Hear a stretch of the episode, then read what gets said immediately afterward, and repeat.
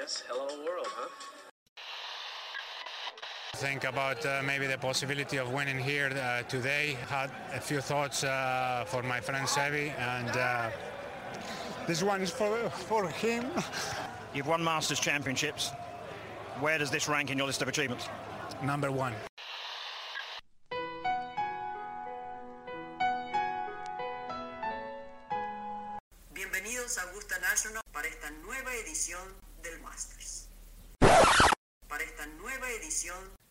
De Golf Sapiens.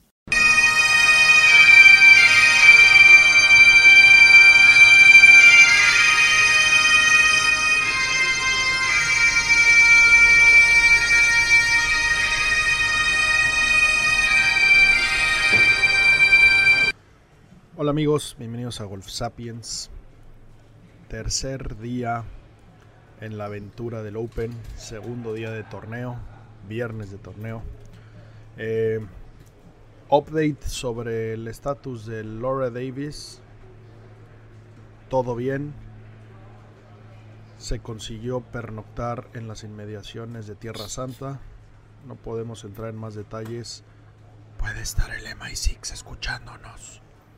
Pero todo en orden. Ya al final les pasaremos todo. No queremos revelar nuestras coordenadas. Pero al final les mandaremos fotos. Ha estado muy divertido esa, esa parte de la aventura. Y bueno, pues estuvimos, estuvimos en la mañana, llegamos al campo, llegamos al media room, hicimos un poco de la tarea que, tenemos que hacer, eh, sacamos algunos pendientes, platicamos con, con, la gente de la prensa de por acá, hemos conocido cada vez más personas, la verdad es que eh, la gran mayoría tiene una experiencia gigante, ayer estuve con, con un periodista español que llevaba 45 majors, eh, estuve con otra periodista española que aparte cubre parte del tour latinoamericano y tour de Asia para prensa escrita en España en cosas súper pequeñas. Eh, por ahí nos pasó un consejo muy interesante que lo vamos a tratar de seguir. Si conseguimos llegar a, a ese secreto que nos pasó de San Andrés, cuenten con que lo compartiremos por acá.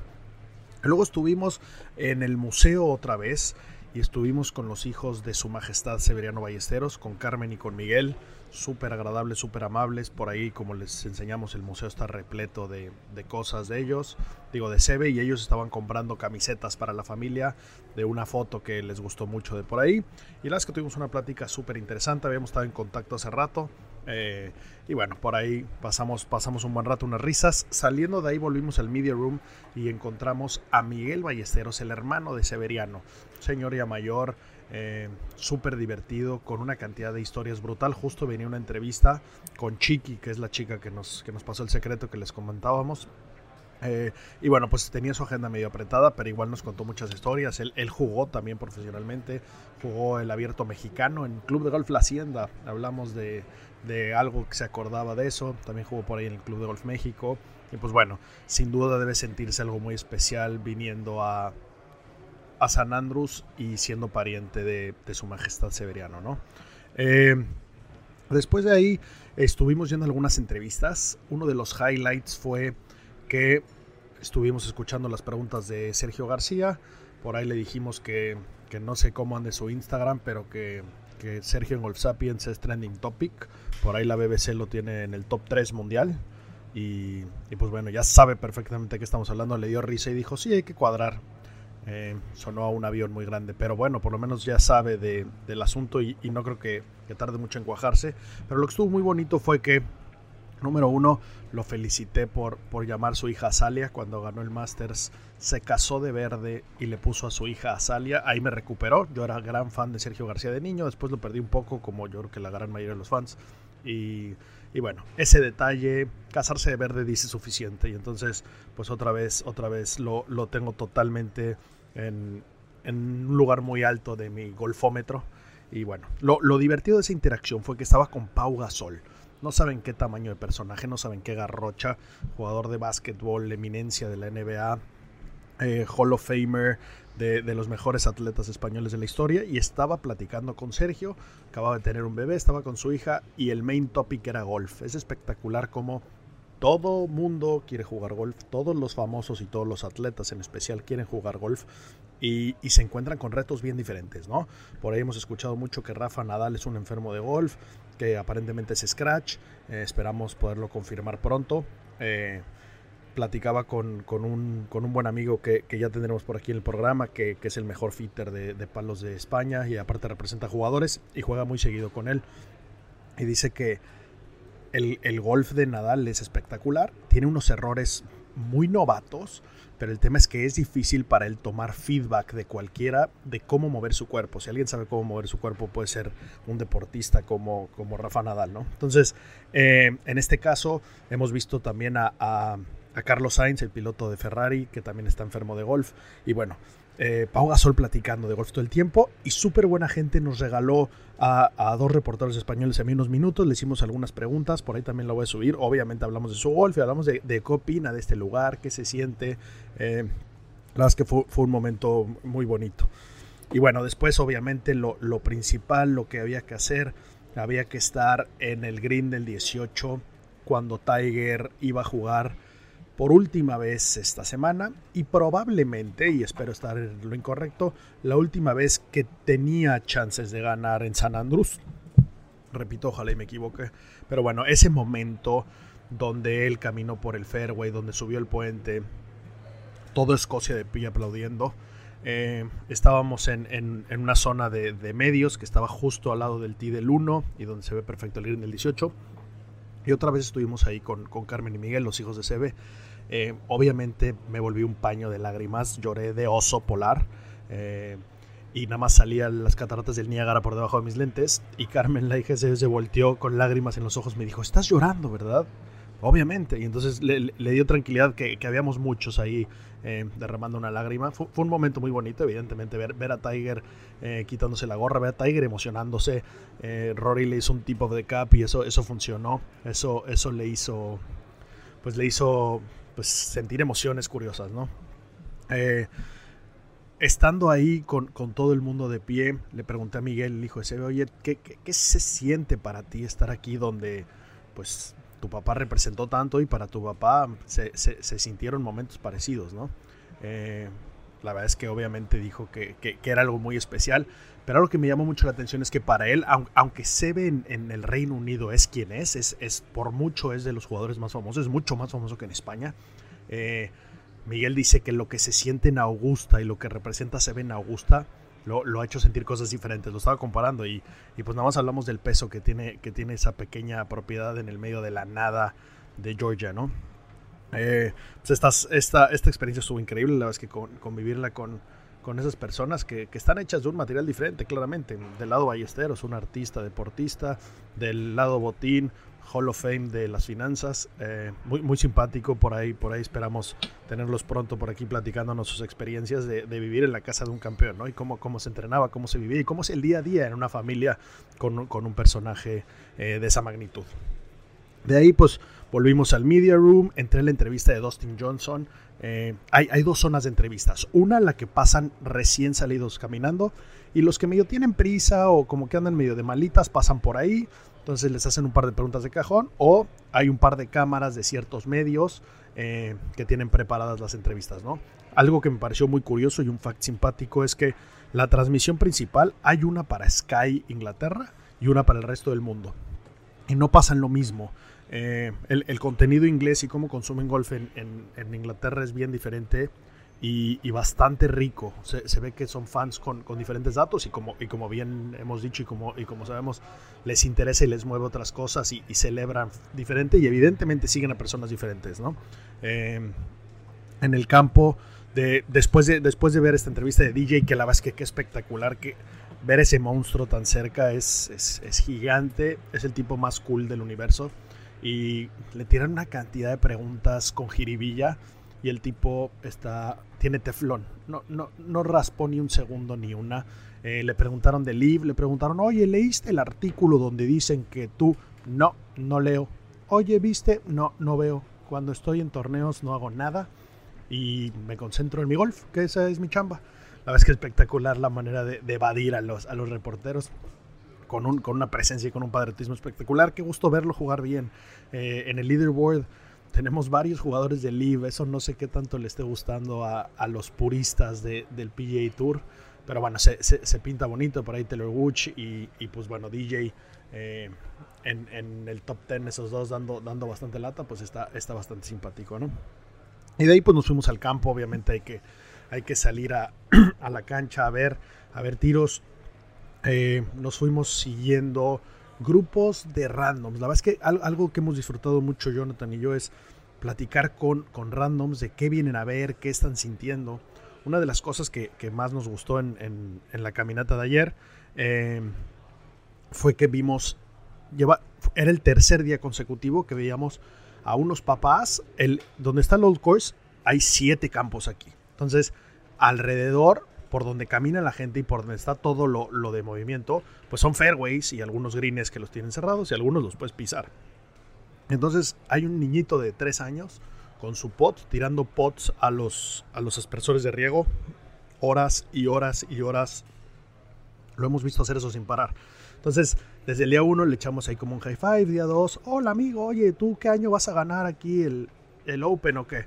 Y nos contaron los papás, somos suecos y el niño no habla ningún idioma que no sea sueco, entonces no te entiende, pero sí, sí va a ganar, gracias.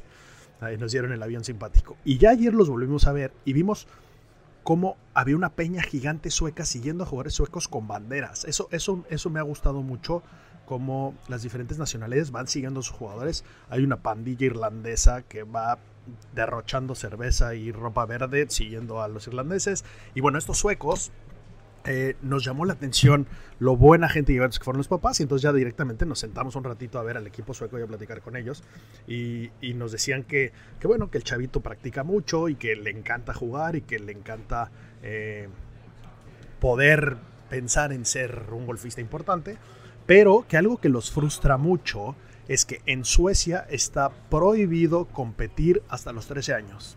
Ojo a ese dato, es un hándicap muy interesante en temas deportivos, pero a niveles de, civilización, a niveles de cultura, eh, es, es, un tema bastante avanzado, donde, donde no quieren que los papás se metan a hacer esa presión y quieren que que los suecos se, se, desarrollen como personas como son ellos, sin tener el yugo en, en, la garganta de practica y tira bolas y vas a ser el mejor, sí o sí, o si no te mueres. Nos llamó la atención y los papás lo decían no contentos, les molestaba la idea porque seguramente le ven talento al niño o es el sueño del papá, imagínate que es la vacación familiar, se vinieron toda la semana, de domingo a domingo, eh, mamá, papá, hijo chiquito, golf todos los días, ¿no? Entonces, eh, muy, muy interesante. La verdad es que eso, eso no, nos, llamó, nos llamó la atención. Pero bueno, de ahí eh, seguimos caminando y nos sentamos un buen rato en la grada de la salida del hoyo 17. Si algún día tienen la suerte de venir a un Open aquí, hay dos grandes spots para verlo. Uno es ese y otro son las gradas del 11, donde el primer día comentamos que veías muchos greens y muchas salidas. Hoyo 17 es el tiro que, que va por arriba del hotel. Ese hotel, The Old Course, es donde se están quedando básicamente todos los famosos, eh, todos los jugadores, todos los que, los que están por acá. Pero es un tiro muy bonito porque, porque ves de atrás, estás viendo todo el hoyo 18, la casa club, el grandstand del final y ves cómo la juegan. Ya la mayoría la tiran con draw por arriba de la H del hotel, de, del letrero que se ve. Pero bueno, ese, es un muy buen spot. Estuvimos viendo ahí un ratote a, a varios pasar. Eh, después de ahí seguimos caminando. Vinimos otra vez al media room, hicimos un par de cositas y luego me fui al pueblo a, caminar y a dar un rol, a, a seguir viendo eh, un poco lo que hay. Me encontré con otra cosita que me llamó bastante la atención, que es que eh, en, hay, hay en, por el campo unos dispensadores de sunblock y, y, son gratis y tú te pones sunblock y te recomiendan que te cures la piel, ¿no? Que te cuides la piel. Eh, es otra cultura que, que, esto no lo hemos visto, yo no lo he visto en ningún lado, pero bueno, esta gente de aquí hemos tenido unos días súper soleados y parte de la organización de un evento, pues el 99% de la peña de, de, esta zona es muy blanca de piel, yo sufro de eso, entonces me encantó el detalle de que te, te lo pongan a la mano y que te lo den, ¿no? El sunblock, por ahí les, les subiré la fotilla, es un gran detalle. Me salí del, club, ya estaban terminando todos los jugadores. Recuerden que el sol se pone a las 11 de la noche, entonces eh, serían las 8 y era día absoluto.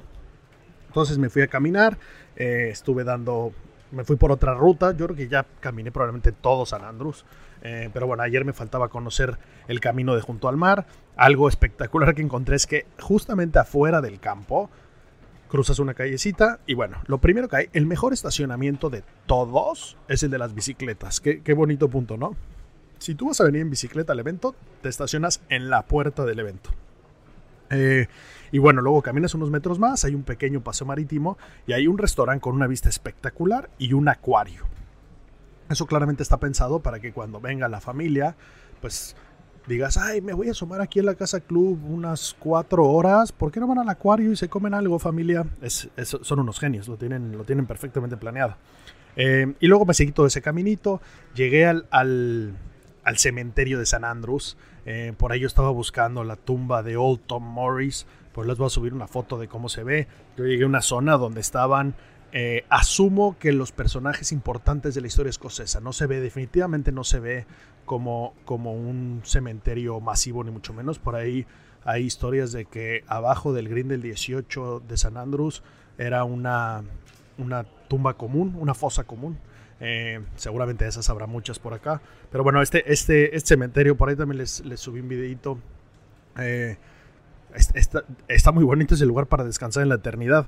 Debe, debe de, de ponerse pinchón en el invierno, pero, pero bueno, la verdad es que está súper bonito, toda la ciudad, un castillito antiguo. Entré a, a, la St. Leonard's eh, Academy, que, les había subido por ahí el, una, una foto de, como el internado. Unas instalaciones espectaculares, unos campos espectaculares. Y luego ahí mismo hay eh, una clínica que se llama la Clínica McKay. ¿okay? Y entonces, justo por la entrada, perdiéndome por lugares donde, donde me puedo encontrar, encontré un Bentley de broma antiguo, el típico de película con el que se movería la reina. Y, y en la, el, el parking spot estaba reservado para Gordon McKay. Tiene que ser el don salchicha de la clínica McKay y qué padrote que opera en esa nave. Y tenía gorrito de chofer. Se ve que es un ruco que, que que va ahí padroteando por toda Escocia con su coche antiguo. Me, gustó mucho, le tomó para fotos, el coche estaba de broma de museo. Eh, y bueno, pues ya después nos fuimos a, echar un par de cervecitas, como, como estaba, estaba planeado, todo pintaba para ir por allá.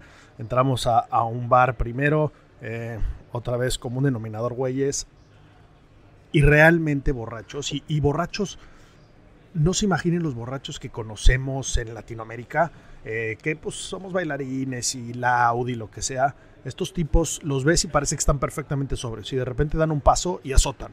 O de repente tratan de interactuar uno con el otro, se acercan como si se fueran o a madrear o a dar un beso y a un centímetro se hacen unas preguntas muy secotas. ¿Cómo opinaste del golf? Y tirando la mitad de la cerveza en su zapato. Eh, y, son medio malacopas. Yo por ahí me pedí una copa de vino rosado. Soy fan del vino rosado. Copa de dama, claramente. Y entonces, cuando el hooligan horroroso, apestoso que se nos acercó, nos dijo: ¿Qué estás tomando? Copa de dama, mi hermano.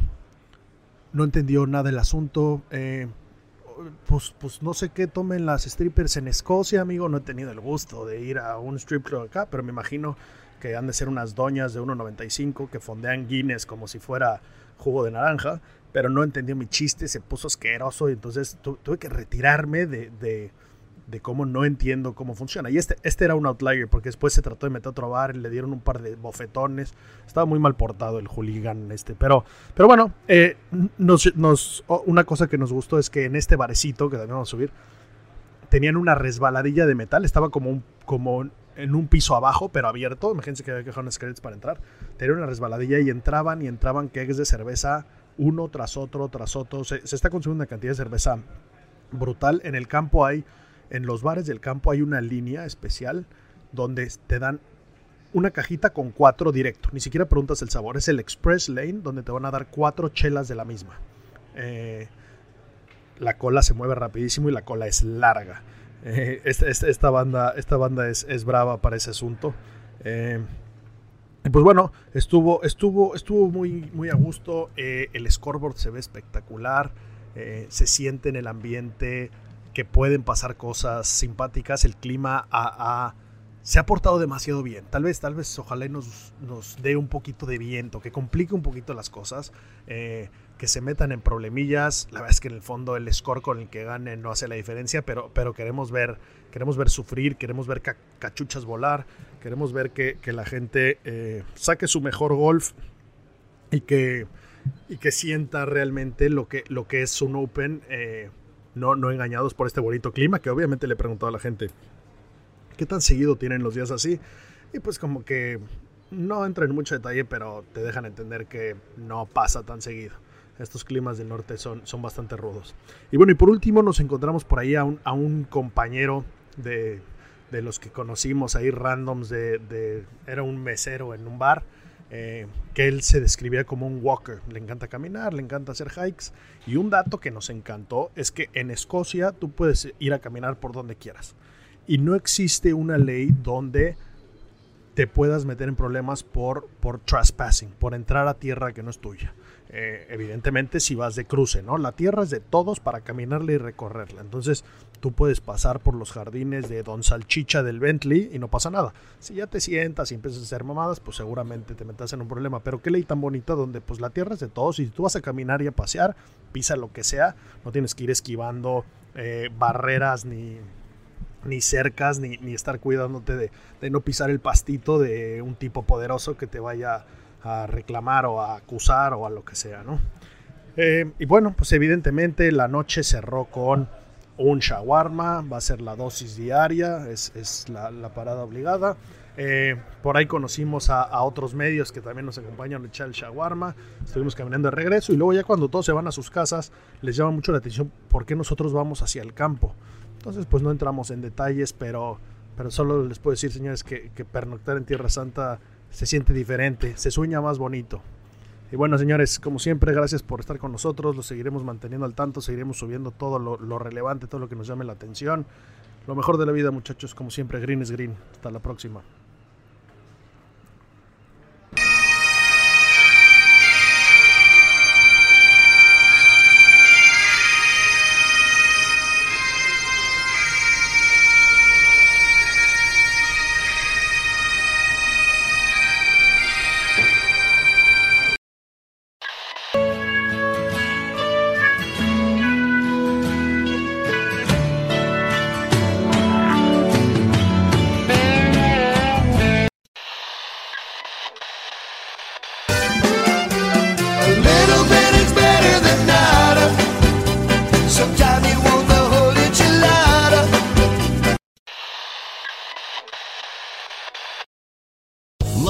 Casino asking people what's the weirdest place you've gotten lucky? Lucky? In line at the deli, I guess? Aha, in my dentist's office. More than once, actually. Do I have to say? Yes, you do. In the car before my kids' PTA meeting. Really? Yes. Excuse me, what's the weirdest place you've gotten lucky? I never win and tell. Well, there you have it. You can get lucky anywhere playing at LuckyLandSlots.com. Play for free right now. Are you feeling lucky? No purchase necessary. Void where prohibited by law. 18 plus. Terms and conditions apply. See website for details.